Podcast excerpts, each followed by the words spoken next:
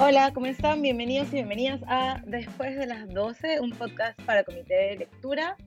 Hoy estoy acompañada de una amiga y compañera con la que vamos a conversar de un tema que es bastante relevante y vigente, sobre todo en estas semanas.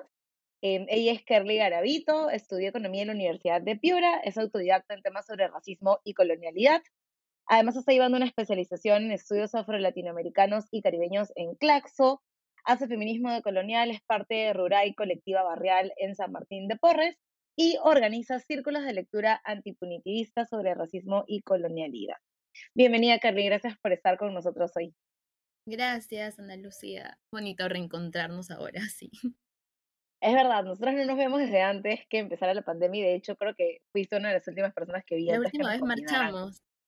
Exacto, nos vimos en la última marcha del 8 de marzo y luego una semana después nos confinaron a todos. Así que sí, Kerly y yo nos vemos desde que empezó la pandemia, literalmente.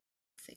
Bueno, como les dije, vamos a hablar de un tema que es bastante vigente en estos días y que creo que se ha presentado como una discusión emergente durante las últimas semanas y los últimos meses, que tiene que ver con temas relacionados a colonialismo y de colonialidad. Kerly, además, siempre ha sido muy, muy precisa, muy lúcida en algunas reflexiones en torno a por qué necesitamos explorar estos temas. Así que quería empezar consultándote eh, qué es el colonialismo, cómo entendemos el colonialismo.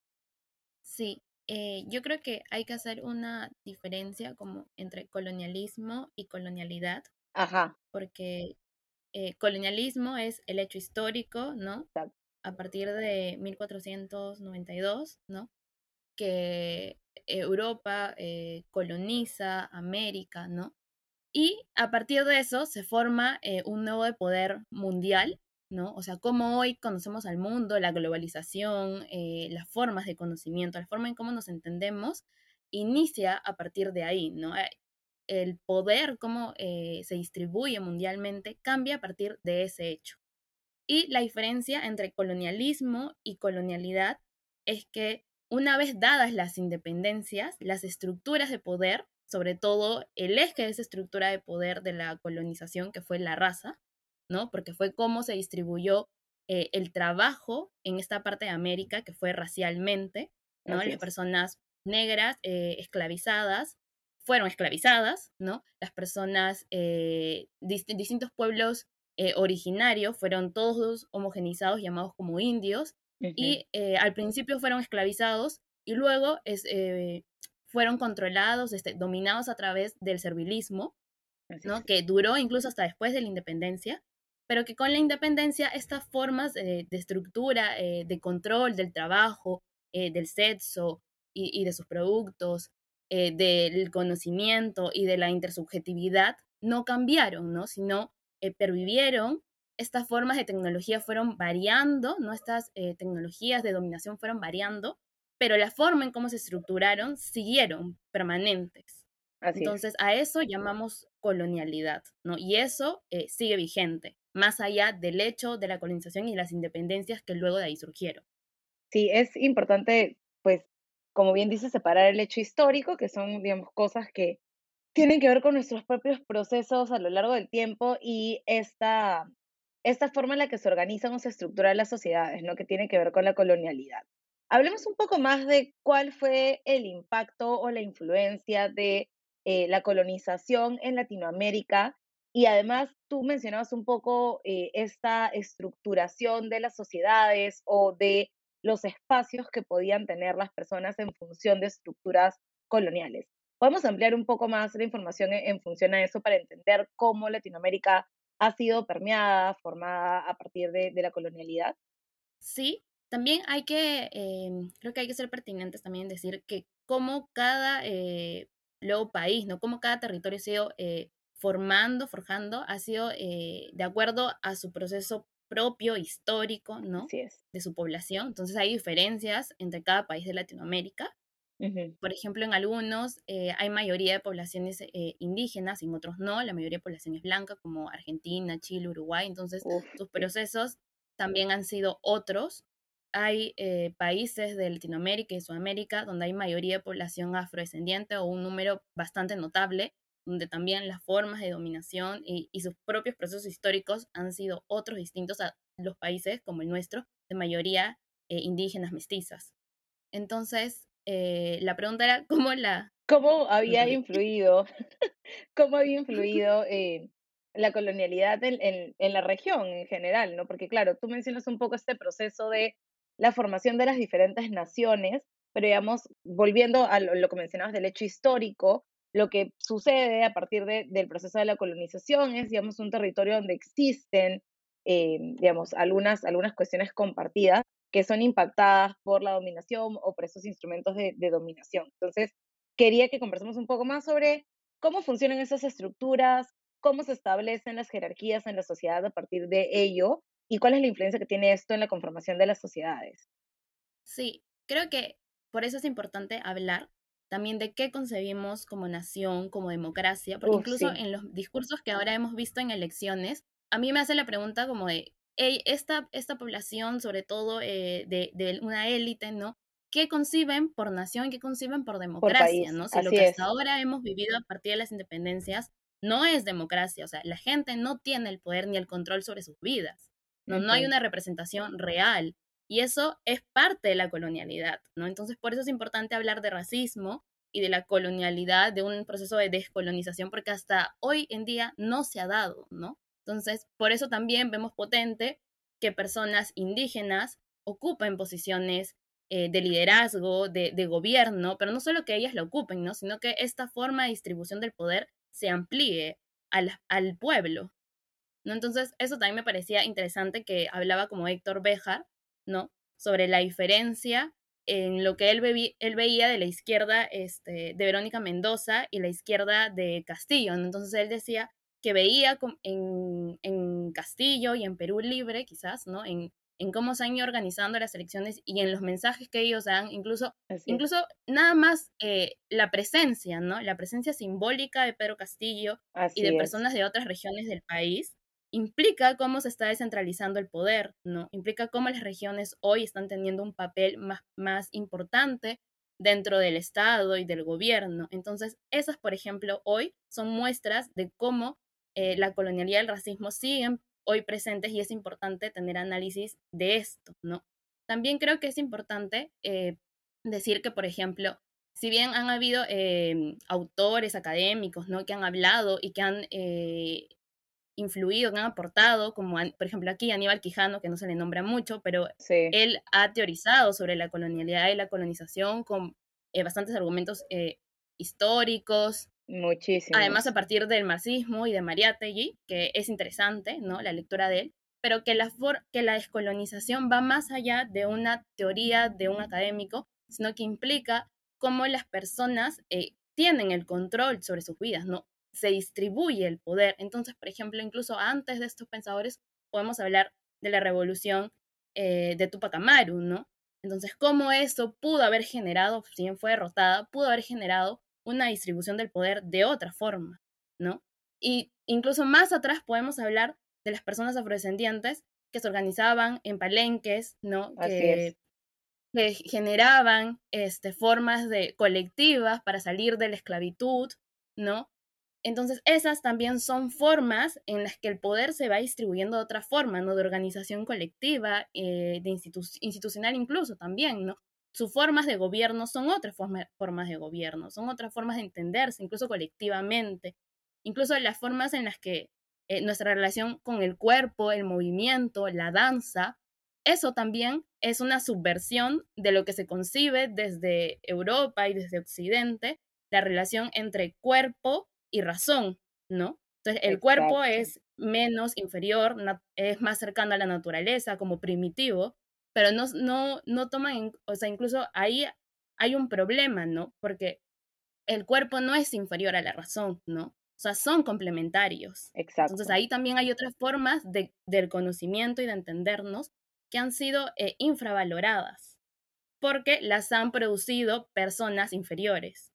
Exacto. Es, es bien interesante lo que mencionabas en relación a cómo se estructuran las repúblicas, ¿no? Y qué entendemos como nación, cómo estas nociones de nación que deberían entenderse como espacios en los que todas las personas tienen el poder para tomar el control sobre sus vidas, que es lo que, lo que mencionabas, no necesariamente son espacios en los que se ha distribuido de manera equitativa el poder y se ha garantizado que todas las personas puedan ejercer la ciudadanía del mismo modo, ¿no? Entonces, claramente vemos que eh, la colonialidad ha tenido un impacto en cómo estas sociedades se estructuran, cómo a partir de la raza, cómo a partir de otros factores también las personas se van colocando o, se van asumiendo como naturalmente eh, correspondientes a ciertos espacios y que no pueden salir también de ellos. ¿no? Eso creo que tiene mucho que ver con un análisis que se hizo y que se viene haciendo todavía sobre qué pasaba con las elecciones, por qué era de pronto tan chocante eh, para algunas personas que hubiera un candidato maestro rural que fuera la persona que nos representaría como, como país o que fuera a liderar la nación, ¿no? Entonces creo que hay varias lecturas en función a cómo hemos entendido la sociedad, cómo hemos reproducido también esas estructuras que son heredadas del proceso eh, o del periodo colonial y que esas estructuras desafortunadamente siguen todavía presentes como un eje que, que digamos, modera, transforma, altera la manera en que la, la sociedad funciona, ¿no? ¿Qué otras estructuras coloniales o digamos que hemos heredado de, de la época colonial podemos identificar ahora? ¿Cómo podemos entender de manera mucho más práctica o mucho más eh, tangible el, impacto de, de, la colonización? Sí, eh, a mí me parece interesante, por ejemplo, los cuadros de castas, ¿no? Y cómo eh, no es solo una cuestión como étnica, sino también posturas del cuerpo, formas de vestimenta, ¿no? Incluso del conocimiento también. Creo que hay personas ahí que tienen como libros, un cuaderno, entonces... Exacto. Incluso es toda una construcción. Todo eso va configurando una posición dentro de esa jerarquía eh, racial distinta, ¿no? Y, y, eso lo vemos hoy también, ¿no? O sea, incluso yo lo he vivido, ¿no? O sea, cuando yo me he visto de otra forma, más, este, no sé, elegante, con ciertas marcas, estoy tratada de otra forma en la calle, ¿no? O sea, no sé, cuando yo iba al jockey decía, tengo que estar vestida de una forma porque si no me van a mirar mucho. Exacto. O, cuando he salido con buzo en las tiendas, me han parado y me han querido revisar la mochila. O me miran con, con sospecha, ¿no? Hay una sospecha a cómo estamos vestidas. Incluso, o sea, la ropa y cómo nos, nos movemos, cómo eh, nuestras posturas, ¿no? Nuestro movimiento del cuerpo van cambiando nuestras percepciones, ¿no? De las personas. Entonces, eso, por ejemplo, que tiene que ver también, es un tema de, del cuerpo, es un tema de, un tema también como del conocimiento, ¿no?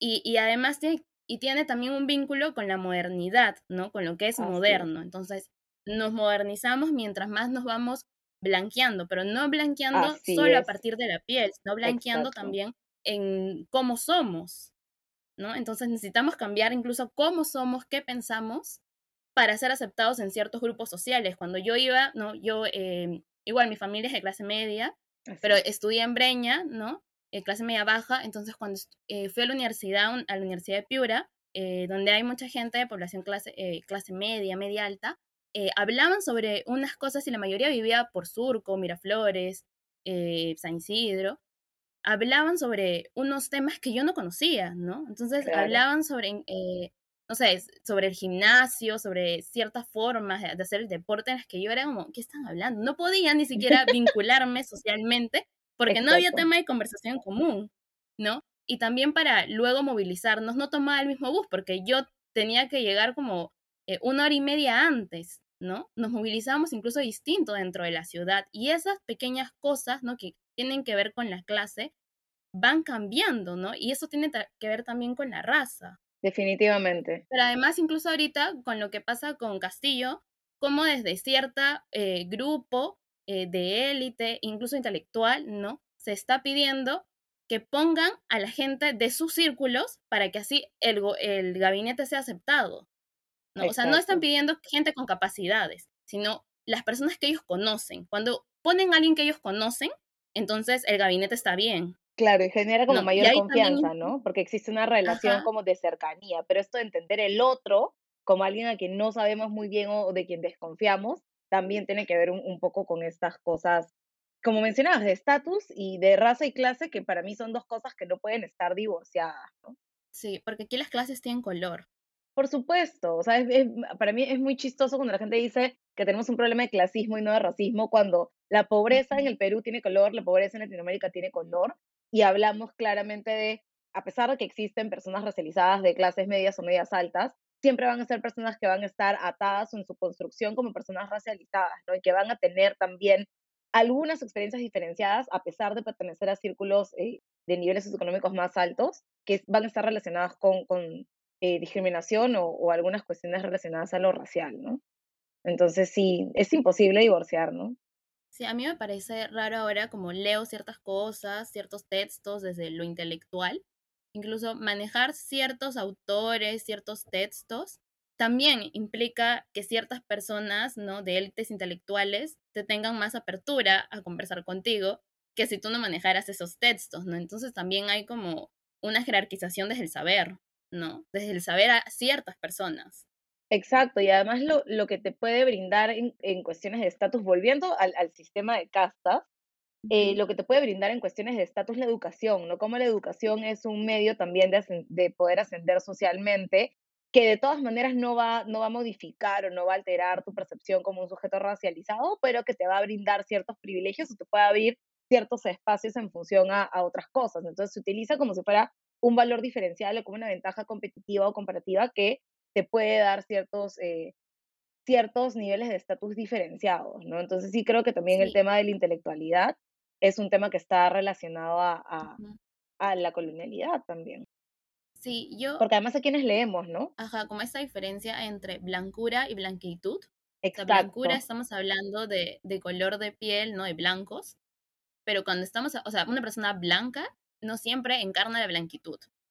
Así es. La blanquitud estamos hablando de algo más, más amplio, ¿no? De eh, que estudias, dónde estudias, cómo te vistes, cómo te paras. Dónde trabajas, eh, cuánto dinero tu poder socioeconómico. Exacto. Ajá. además de cómo te ves. Sí, y además toda esta construcción de cómo te ves, que como bien mencionabas, no solamente tiene que ver con el color de tu piel o tus rasgos físicos, sino que tiene que ver también cómo con cómo te construyes, qué ropa usas, si te vistes más o menos elegante y además elegante para el estándar que se tiene. Porque ¿qué, ah, finalmente, ¿qué es lo elegante? ¿Qué es la sobriedad?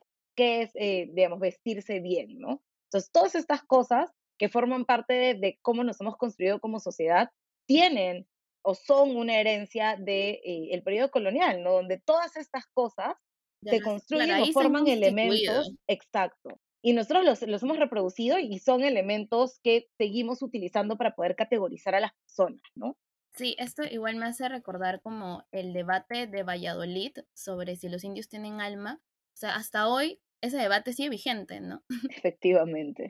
Hay algunas cosas que desafortunadamente no, no hemos superado todavía, ¿no? Y seguimos teniendo estos debates sobre quiénes son más o menos civilizados, qué es ser una persona civilizada, quiénes piensan en el, el progreso, estas cosas o estos términos que normalmente manejamos como la modernidad, la globalización, el progreso, eh, las vías para el desarrollo también, son cosas que están enraizadas en probablemente categorías coloniales, ¿no? Que se reproducen, porque finalmente lo que hacen es no reconocer la diversidad de saberes o la diversidad de cosmovisiones que existen, ¿no? Como mencionabas, esta idea de que quienes se expresan a través de su cuerpo no necesariamente son personas racionales, quienes se relacionan de manera diferente con la Tierra no son personas racionales. Todas estas cosas que hemos construido y que desafortunadamente reproducimos en, en sociedades, inclusive ahora, tienen, o, digamos, sí tienen una herencia colonial muy evidente, ¿no?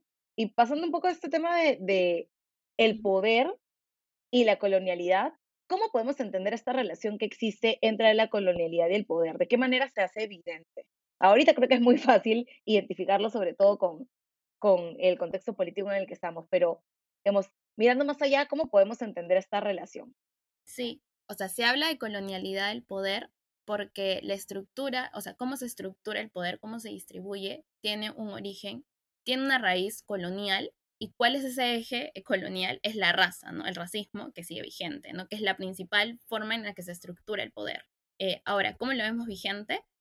Ahorita, con, lo hemos visto con lo, con, con lo de Castillo, pero también, por ejemplo, a mí me parece interesante pensarlo también desde la reforma agraria, ¿no? O sea, cómo esa distribución del poder, de alguna forma, ¿no? Del control sobre las tierras, ¿no? Generó también eh, la dignificación de las personas, ¿no? Entonces, cómo el control de la tierra tiene también una, un enlace con cómo eh, nos pensamos ontológicamente, ¿no? O sea, cómo dio dignidad a esas personas de, pensarse como personas, ¿no? Incluso hasta unos, hasta un tiempo atrás, ¿no? Con esto que pasó en, en, la, fue en la convención, ¿no?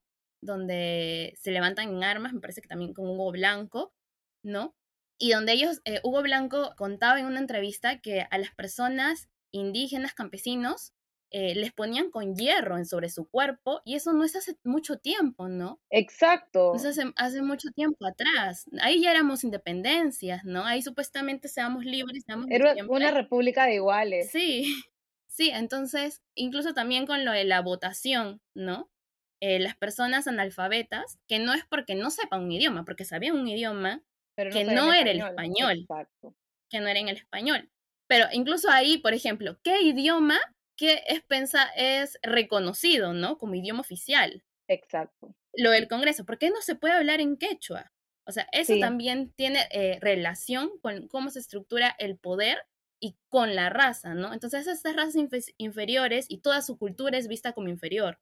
El idioma que ellos portan, que ellos hablan, que se comunican, y, y no solo el idioma es como uno se comunica, sino como uno piensa el mundo. Exacto. Incluso, por ejemplo, eh, conversaba, ¿no? Eh, el italiano tiene em, formas de comunicación no, eh, que no son tan binarias como el español. Entonces, ahí implica cómo uno piensa el mundo, ¿no? Igual con los idiomas, las lenguas originarias. Así es. Entonces, la importancia de la lengua va más allá incluso de cómo nos comunicamos, sino la posibilidad de ser. Eso es cierto. Y, y ahí lo que posibilita es eso. Sí, eso es bastante cierto, ¿no? Esta idea de qué, qué idiomas son oficiales, por qué son oficiales, también, digamos, hablando un poco de lo que pasó en el Congreso, ¿por qué se asume que en un espacio solemne, eh, entre comillas, como el Congreso, el idioma oficial tiene que ser el español y se tienen que comunicar en español? Porque eh, la mayoría de personas que están ahí hablan español cuando en realidad es un espacio de representación para todos los peruanos que deberían entender en la diversidad de sus idiomas lo que se está discutiendo porque es algo relevante para la ciudadanía en su totalidad. Entonces, uy, la discusión es eh, bien, bien extensa. Sí, incluso, por ejemplo, veíamos ¿no? en los spots publicitarios de campaña que Eiko y los demás candidatos hablaban sobre eh, el tema de pueblos originarios, la diversidad, ¿no? La pluriculturalidad, pero a la hora de la hora, ¿no? Son sus congresistas, congresistas de esas bancadas los que se paran y reclaman porque se hablen quechua. Entonces, o sea, una interculturalidad simbólica de discurso, pero en los hechos no hay, ¿no? Exacto. No hay ese reconocimiento de las otras culturas como válidas. Sí. Y eso es un problema cuando se relativizan mucho los términos, porque claro, la semana, hace un par de semanas estamos hablando de interculturalidad también, y era esta idea de valorar la cultura, valorar, valorar la diversidad solamente cuando es conveniente o cuando tiene fines turísticos, pero no necesariamente que eso se traduzca en garantizar que todas las personas en su diversidad puedan acceder a poder tener servicios públicos, a poder ejercer sus derechos, ¿no? Entonces, claramente vemos ahí cómo estos temas a veces pueden terminar siendo muy relativizados o malinterpretados y no, no logran tener el efecto que, que, deberían o deberían ser abordados de manera un poco más seria por claro. el, el Estado, ¿no? Incluso igual también eh, hay una crítica que se debe hacer como desde la desde la descolonización a ciertos sectores de la izquierda que creen que solo, que solo se reduce el tema al control del trabajo, ¿no? Y, lo, y la materialidad. Pero este control del trabajo ha sido este, producido también por la dominación y la dominación ha sido a través de la raza, ¿no? Así es. Entonces, piensan naturalmente superiores y es por esto que se que luego se justifica con todo esto el control y la dominación, la explotación y esclavización de ciertos grupos humanos. Así es.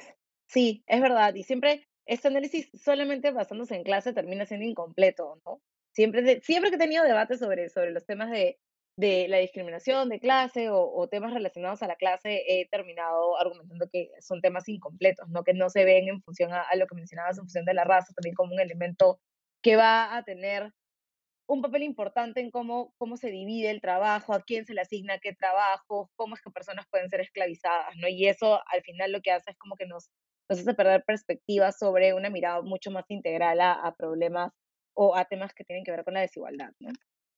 Sí, es que justo, o sea, la clasificación social de la población no solo se da a través del control del trabajo, de los productos y sus recursos, sino también, por ejemplo, en el control de las relaciones sexogenéricas, desde el control del conocimiento, por eso ahí hablamos de eurocentrismo, solo cierto conocimiento, solo ciertas culturas como válidas, ¿no? También desde el control de, cómo nos pensamos, de nuestra subjetividad. Y, creo que también el punto ahí que también fue interesante a través de estos debates de colonialidad fue el aporte de las mujeres, ¿no? Eh, eh, sobre la colonialidad del género. Sí. ¿no? Y cómo, por ejemplo, eh, Aura Cumes, que es una investigadora indígena, ella también habla sobre cómo el género y cómo está estructurado el patriarcado hoy occidental viene con la colonia, ¿no? Porque ella, ella eh, va hacia el, mito fundacional de la población maya, que, está en el Popol Vuh, y ahí no, ahí no, este, ahí se ve una dualidad, pero complementaria, ¿no? No hay una inferiorización de las mujeres, ¿no? Y cómo eh, la dominación a través del género también implica que se rompan lazos comunitarios de la población, ¿no? Entonces, ha sido un medio de dominación de las poblaciones originarias. Sí, definitivamente. Y esa visión normalmente es la que no tenemos cuando analizamos también estos temas, ¿no? Entonces asumimos que solamente tiene que ver con la raza y no que tiene que ver con otros factores como el género, ¿no? Y es importante también tener un enfoque de colonial para mirar desigualdades en sociedades como, como la nuestra, ¿no? Cuando hablamos, Kerly, de temas relacionados a la colonialidad y hablamos de discriminación o discriminación étnico-racial, ¿cómo es que podemos encontrar esta relación? Tú hablabas un poco del racismo como la raíz de la estructuración de varias de las sociedades, de la manera en la, en la cual funcionamos, de una serie de construcciones también discursivas o de narrativas de la formación de los estados-nación que tienen que ver con el racismo. ¿Cómo podemos entender eh, la colonialidad en función a, al racismo y cómo opera nuestras sociedades actualmente. Sí, lo que pasa es que la colonia eh, se establece a través de esta creación de la idea de raza, ¿no? De pensar a ciertas razas como inferiores, como la ONU. Y esto, o sea, estos argumentos que se enlazan sobre el racismo es, es la racionalización eh, de estos mitos para poder dominar, ¿no? Entonces, estas personas blancas, incluso en Europa, también había una, una división étnica del trabajo, ¿no? Eh, ciertos europeos también se piensan mejores que otros europeos y esas ideas planteadas ahí se traen aquí, ¿no? Entonces, la raza tiene un factor eh, realmente importante en la colonialidad, es, su eje principal, es bajo el cual dominan. Y luego, el racismo con la discriminación eh, racista, creo que se confunde mucho, ¿no? Entonces, también importa ver qué concepto cada persona tiene sobre racismo, ¿no? Si racismo solo es discriminación racista, entonces eh, vamos entendiendo por qué no nos comprendemos, ¿no? Porque el racismo no solo significa ese insulto eh, explícito que sucede en nuestras relaciones personales, sino implica las relaciones, eh, de, por ejemplo, de trabajo, de dominación, ¿no? Implica hoy los discursos sobre quiénes son atrasados y quiénes son más modernos, quiénes sí tienen conocimiento y quiénes no, quiénes sí son personas, ¿no? Válidas y quienes son vistas como menos. Exacto. Entonces, entonces, incluso nosotras que hablamos sobre racismo, seguimos teniendo una mentalidad eh, racista, ¿no? Porque las sociedades, sí, hemos sido criadas en, en esta sociedad, eh, educadas así.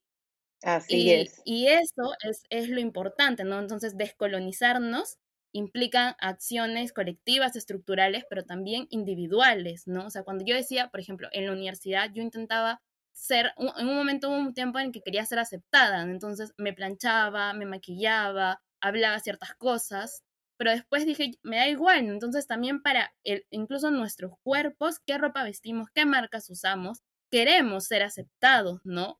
Dentro de esta, eh, de esta forma en que se estructura la raza, ¿no? Ahí vamos habitando la blanquitud, porque, por ejemplo, Alejandro Toledo habitaba la blanquitud, ¿no? Por eso, por más que es una persona racializada, eh, él había estudiado en Harvard, era parte de la, eh, del entorno político limeño, pero ahí vemos la diferencia hoy con, con Pedro Castillo, ¿no? Incluso él tiene el, color de piel más claro que, que Toledo. Efectivamente. Pero, pero es de un pueblo eh, de Chota, hace un profesor rural, ¿no? Es sindicalista, viene de las regiones. Claro, no está, digamos, relacionado, ¿no? Con todo el... Ajá, no está relacionado con eso. Exacto. Sí, es bien, bien interesante lo que mencionas de habitar la blanquitud y cómo muchas veces en, esta idea de ser aceptados tiene que ver con entrar dentro de estos patrones, ¿no? Estos patrones bien limitantes para hacer. Y creo que también eh, tú y yo, que somos mujeres racializadas en espacios no tradicionalmente diseñados para mujeres racializadas, sabemos lo complicado que es y lo que implica también a partir de cómo nos vemos, cómo tenemos que comportarnos, cómo es que tenemos que conducirnos correctamente para ser valoradas o para ser incluso respetadas como eh, interlocutores válidos, ¿no? Que eso es algo que también sucede en función a cómo se, se adecua el lenguaje. Eso es algo que particularmente he visto, sobre todo cuando hablamos de temas complicados como discriminación o como racismo, que siempre, incluso cuando estamos hablando de temas que pueden sonar incómodos, hay cierto tipo de lenguaje o discursos que son aceptados, que son válidos como, como discursos aceptados por el común de la sociedad y luego algunos discursos que por ser un poco más eh, contestatarios suelen ser como controversiales, no aceptados, inclusive asumidos como violentos, cuando en realidad lo que hacen es simplemente expresar el sentir o romper un poco con esta linealidad que se tiene sobre cuáles son los límites de los discursos, ¿no? Entonces, eh, es, es interesante ver, por ejemplo, qué pasa contigo en redes, qué pasa con algunas otras personas en redes, que normalmente no, no están y no tienen por qué estar eh, o construir discursos que sean del agrado de todo el mundo, ¿no?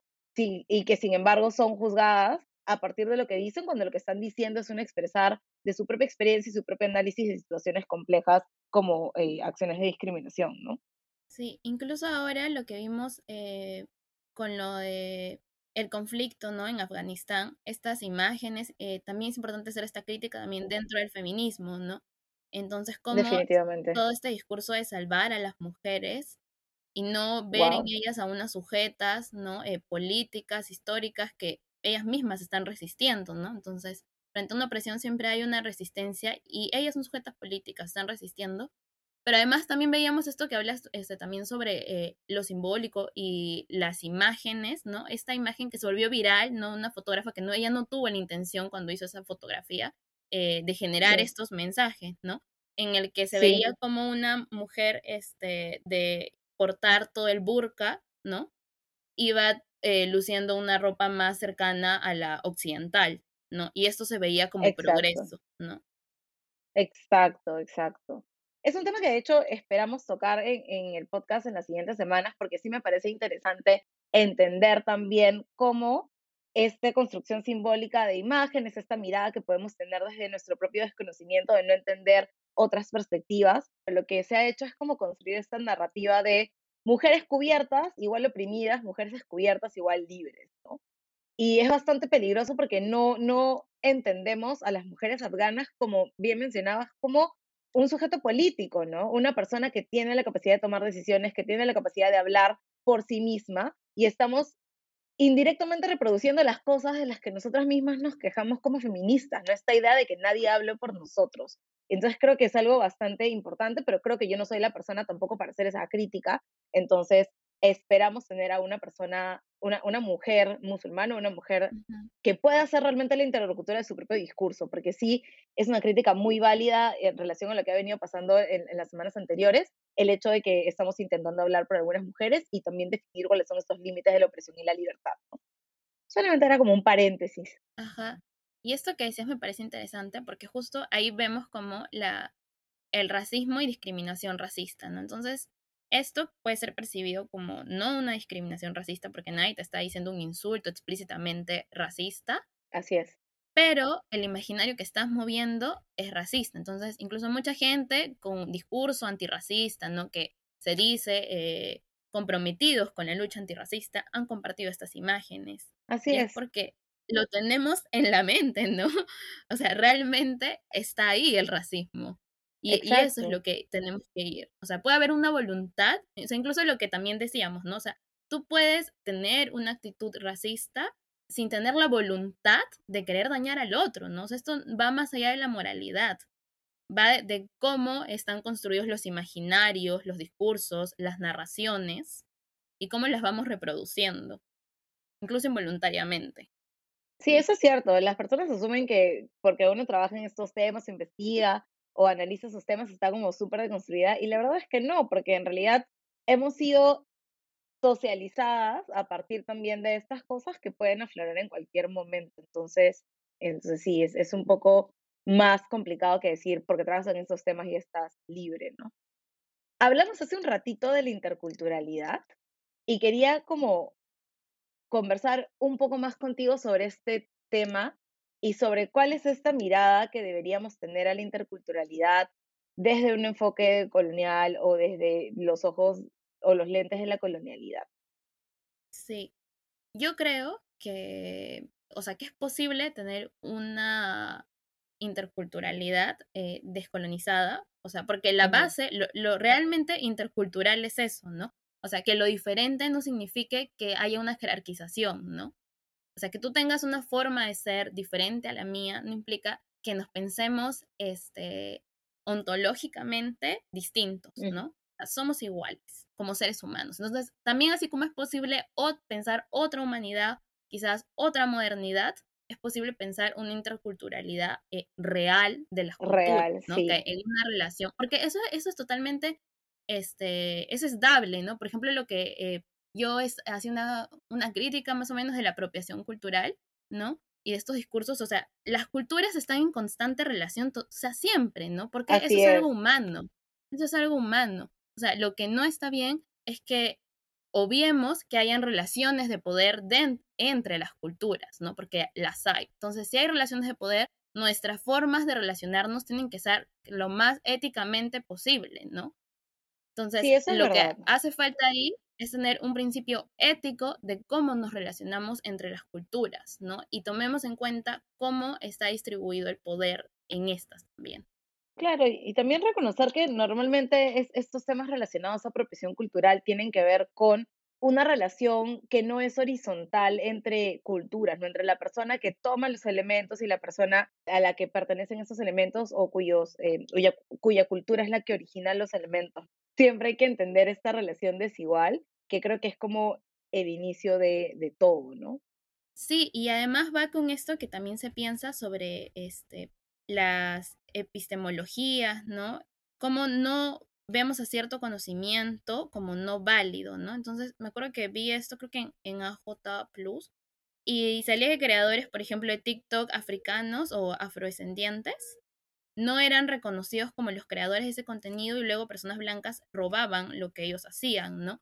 Entonces, ahí tiene que ver esto de que ellos no son vistos como creadores, ¿no? O sea, hay ahí una deshumanización. Definitivamente. Y por tanto, una desvalorización del conocimiento que ellos producen.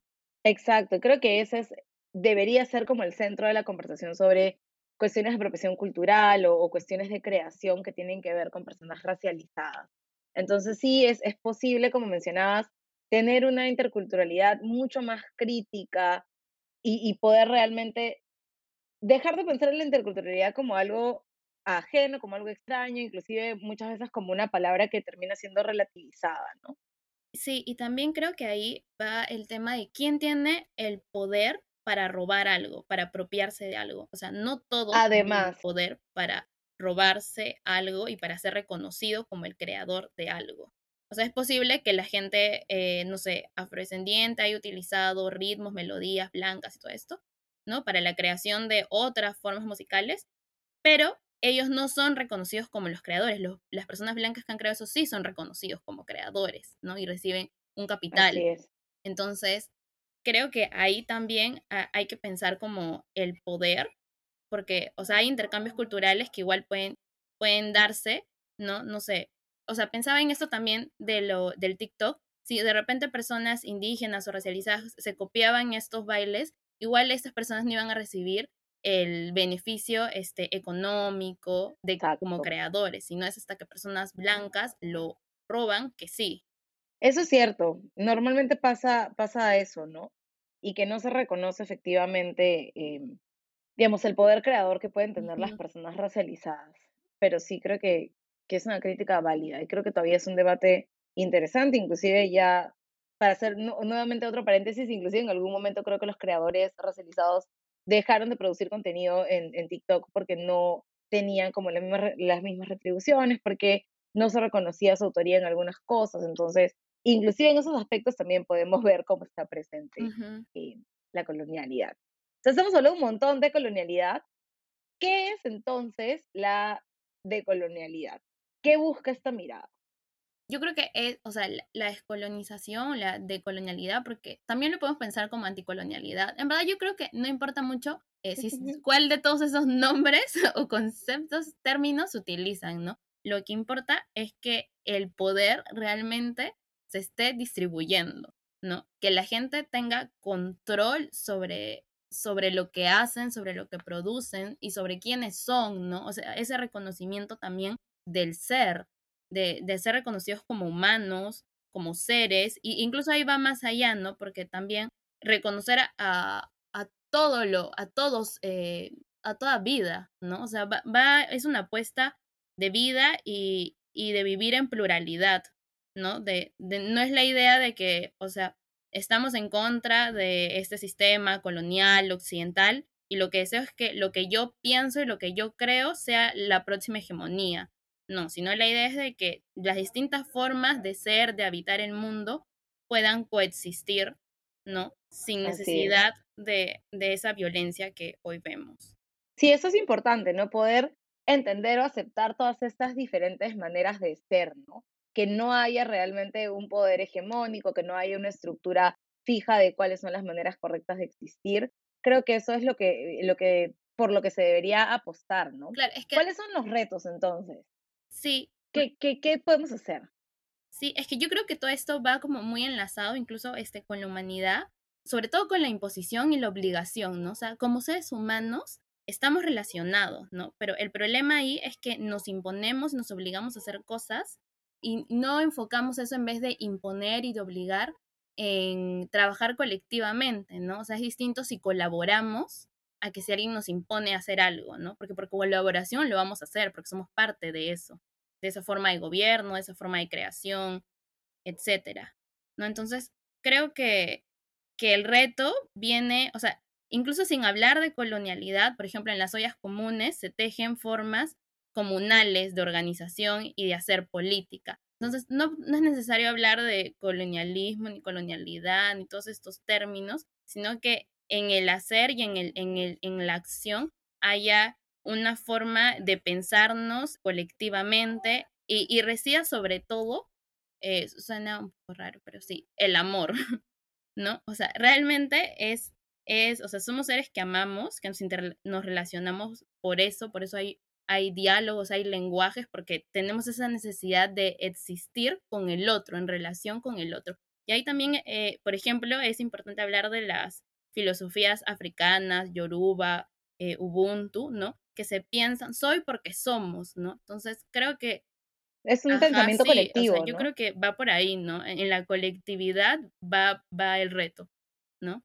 Y, y, es un reto igual para nosotras, no sé, etcétera. Igual, no sé, por, por redes sociales a veces también nos sentimos esto del ego, la individualidad. Entonces creo que ahí también, eh, incluso hay unos retos individuales y colectivos que tenemos. Sí, mm, es algo bastante importante mirar el tema colectivo, ¿no? Cómo existimos y cómo podemos entendernos desde nuestras particularidades también, ¿no? Eh, y creo que también es muy relevante poder romper con estas ideas que hemos venido reproduciendo, poder cuestionarnos estas cosas también, porque como dices, normalmente son cosas que arrastramos durante mucho tiempo, no entendemos muy bien por qué están ahí, pero las reproducimos, ¿no? Estas ideas de cómo deberíamos ser, cómo deberíamos comportarnos, qué se espera de nosotros, qué esperamos de las otras personas, ¿no? Y esa invitación constante a replantearnos cosas también debería invitarnos a replantearnos cómo se han construido las sociedades, cuál es el impacto que ha tenido la colonización en nuestras sociedades y cuán perjudicial ha sido eso también para entendernos en la diversidad en, en el Perú, ¿no? Sí, yo creo que también un reto para, o sea, en, en el caso de las personas por ejemplo, que habitan la, la, blancura, ¿no? El de no habitar la blanquitud. Entonces, en reconocer que... No, no habiten la blanquitud. Ajá, y en el de las personas racializadas también, eh, a mí me parece importante como diferenciar la rabia como del odio, ¿no? Entonces, la rabia sí, la rabia está bien, es motivadora. Incluso yo he caído en el odio, ¿no? O sea, a veces he dicho unas críticas como muy fuertes, que luego pido disculpas. pero también en darnos cuenta de que al final esto es más amplio que nosotros, ¿no? Entonces, ahí también en, diferenciar que la rabia y el enojo no nos lleve al odio y a distanciarnos más, porque ahí estaríamos repitiendo las lógicas eh, coloniales y capitalistas, que es la individualidad y cada vez eh, desecharnos, ¿no? Desecharnos porque cometimos un error, ¿no? Entonces, ahí también va eh, el tema colectivo, cómo es más, o sea, está más relacionado a todo, ¿no? A cómo actuamos. Sí, qué importante eso de, digamos, no caer o, no responder en función del odio, ¿no? Porque creo que cuando uno se da cuenta de, de cómo funcionan las sociedades y cuán injustas son algunas condiciones, siente mucha rabia, siente mucho enojo, ese enojo a veces se transforma en varias cosas, eh, entonces creo que es bien valioso lo que has dicho de que no, no debería responder este enojo al odio, ¿no? sino de habitar desde el amor también, como, como dicen algunas feministas eh, negras, el amor como un acto revolucionario también, el cuidado, practicar el, el autocuidado, practicar el amor, practicar la colectividad y esta idea también de aprender a entendernos en nuestras diferencias, ¿no? Y saber que nuestras diferencias, nuestras maneras de ver el mundo diferentes, nuestras maneras de relacionarnos, de vestirnos, de comunicarnos, son valiosas en sí mismas, ¿no? Que no hay mejor ni peor manera para poder, para poder ser, que creo que es como lo más esencial. Sí, yo creo que más allá este, de estas diferencias, incluso con las demás personas, creo que, o sea, incluso podemos pensar distinto, nuestro camino puede ser otro, pero creo que al final todos buscamos como algo mejor, ¿no? O sea, nos motiva el amor realmente a casi todos, ¿no? verdad. Ajá, entonces en estos puntos en comunes como buscar buscar coincidencias, ¿no? Consensos. O sea, a mí me gusta, por ejemplo, Chabelita, que tiene un, eh, Isabel Cortés, que tiene una forma este, de pensar, creo que es sindicalista, justo que es colectivamente, entonces ella dice, voy a hablar con todos porque necesito buscar consensos, ¿no? Para sacarnos de tal ley necesito hablar con gente de derecha, de centro, no importa. Pero si ellos están enfocados en que los trabajadores tengan mejores, mejores condiciones laborales, vamos a encontrar puntos en común. Eso sí es cierto. Entonces, más allá como de estas dogmas que nos queremos meter, este, hay puntos en común. Entonces hay que ir buscando esos para... Eh, sí. Justo lo que hablan, por ejemplo, eh, desde el feminismo colonial, que es que me gusta mucho, que es este, recuperar el lazo comunal, el tejido comunitario, ¿no? Si nos pensamos todos como tejidos, como un tejido, como partecita de algo más grande, creo que sí hay este, formas de acción y de vincularnos, ¿no? Este, más propositivas. Sí, claro. Y, y además, esta idea de pensar no solamente en la liberación femenina, en, en el sentido más amplio de la palabra, en el sentido más abstracto también, sino en la liberación de la sociedad, ¿no? Esto que mencionaba eh, Angela Davis cuando dice que la libertad es una batalla constante y que uno no puede ser libre realmente si hay otras personas que están siendo oprimidas por algún otro factor en cualquier otra parte del mundo. Entonces la búsqueda de una, una revolución y de un trabajo eh, para la liberación tiene que ver con la liberación de todas las personas. Sí, y eso incluso lo vemos, ¿no? O sea, ahora que hablamos de la independencia, en cómo hablan de que eran independientes, pero habían personas indígenas que eran este, serviles, explotados, y personas negras que eran esclavizadas. Y por ejemplo, Cedric, ajá, Cedric J. Robinson, este, un marxista negro, él critica a Marx justo porque no pensó en la esclavitud, ¿no? no pensó en esas relaciones, no pensó que en ese momento en Europa, o sea, estaba sí. Habiendo personas. En algún momento he tenido discusiones con alguien que me ha dicho que la esclavitud era un sistema económico. Por eso es que siempre tengo discusiones con, sobre todo por temas que tienen que ver con marxismo, ¿no? Entonces sí, eh, sé que estás haciendo un círculo de lectura sobre el libro de marxismo negro. Yo todavía no lo he terminado de leer, honestamente, lo tengo ahí en mis pendientes, pero creo que es una, una buena oportunidad también motivar esos espacios y, y algo que me parece valioso de tu trabajo también es cómo promueves estos espacios de discusión colectiva. ¿no? Me encantaría participar, pero a veces no tengo tiempo para, para absolutamente nada, pero sí es súper valioso que estas cosas también se discutan y se debatan ampliamente. Sí, justo ahora, el martes creo, el 2 de septiembre, no sé qué día es. Ah, no, jueves, jueves. Sí, va a haber un, un círculo, pero antipunitivista. Entonces, ese va a estar chévere. En verdad son poquitos artículos, o sea, con poquitas hojas, tres hojas así. ¿No? Y a mí también me parece oh. este, eso que hablamos de la libertad y la relación con el otro, también importante hablar de la violencia, ¿no? Y por eso hablaba también del amor, porque yo sí, yo creo mucho en eso. Sí, definitivamente. Eh, Kerly, ¿dónde podemos seguirte? Eh, ¿Cómo te podemos encontrar en redes sociales? Sí, estoy en Twitter con arroba amefrica, sin la frica, con K, guion bajo, na, amefricana. Ok, perfecto, nada. Yo siempre aprendo un montón de Kerly, siempre me gusta leerla y nuevamente, como dije, me encantaría poder participar de manera más activa en los círculos de lectura, pero eh, si quieren como aprender un poco más o tener algunas reflexiones sobre varias de las cosas que pasan, creo que es súper importante que, que la sigan en Twitter, que es donde más está activa. Eh, Kerly, te agradezco un montón, un montón para esta conversación, ha sido muy interesante, hemos comenzado, hemos pasado por varios momentos en la conversación, algunos más técnicos, algunos más, más personales, pero creo que es importante, sobre todo ahora que estamos teniendo ese debate sobre si la colonialidad existe, si no existe, qué es la colonialidad, por qué se utiliza, si se debería decir o no. Este, es importante que podamos tener este tipo de aportes, así que nuevamente te agradezco mucho por haber estado en el podcast hoy. Gracias, Ana en verdad el espacio ha estado bonito, hemos conversado un montón de temas y me sentí en bastante confianza. Eso me da muchísimo gusto. Está chévere también traer estos temas al debate. Sí, claro, es que definitivamente, porque tenemos algunos temas que a veces pasan por agua caliente, son como el tema del día y luego se disipan y no se discuten más. Entonces, siempre que, que podamos tener este espacio, creo que es importante que los temas vengan, vengan al podcast. Así que gracias nuevamente, gracias por escucharnos. Eh, nos vemos en el próximo episodio. Esto fue después de las 12, un podcast para Comité de Lectura.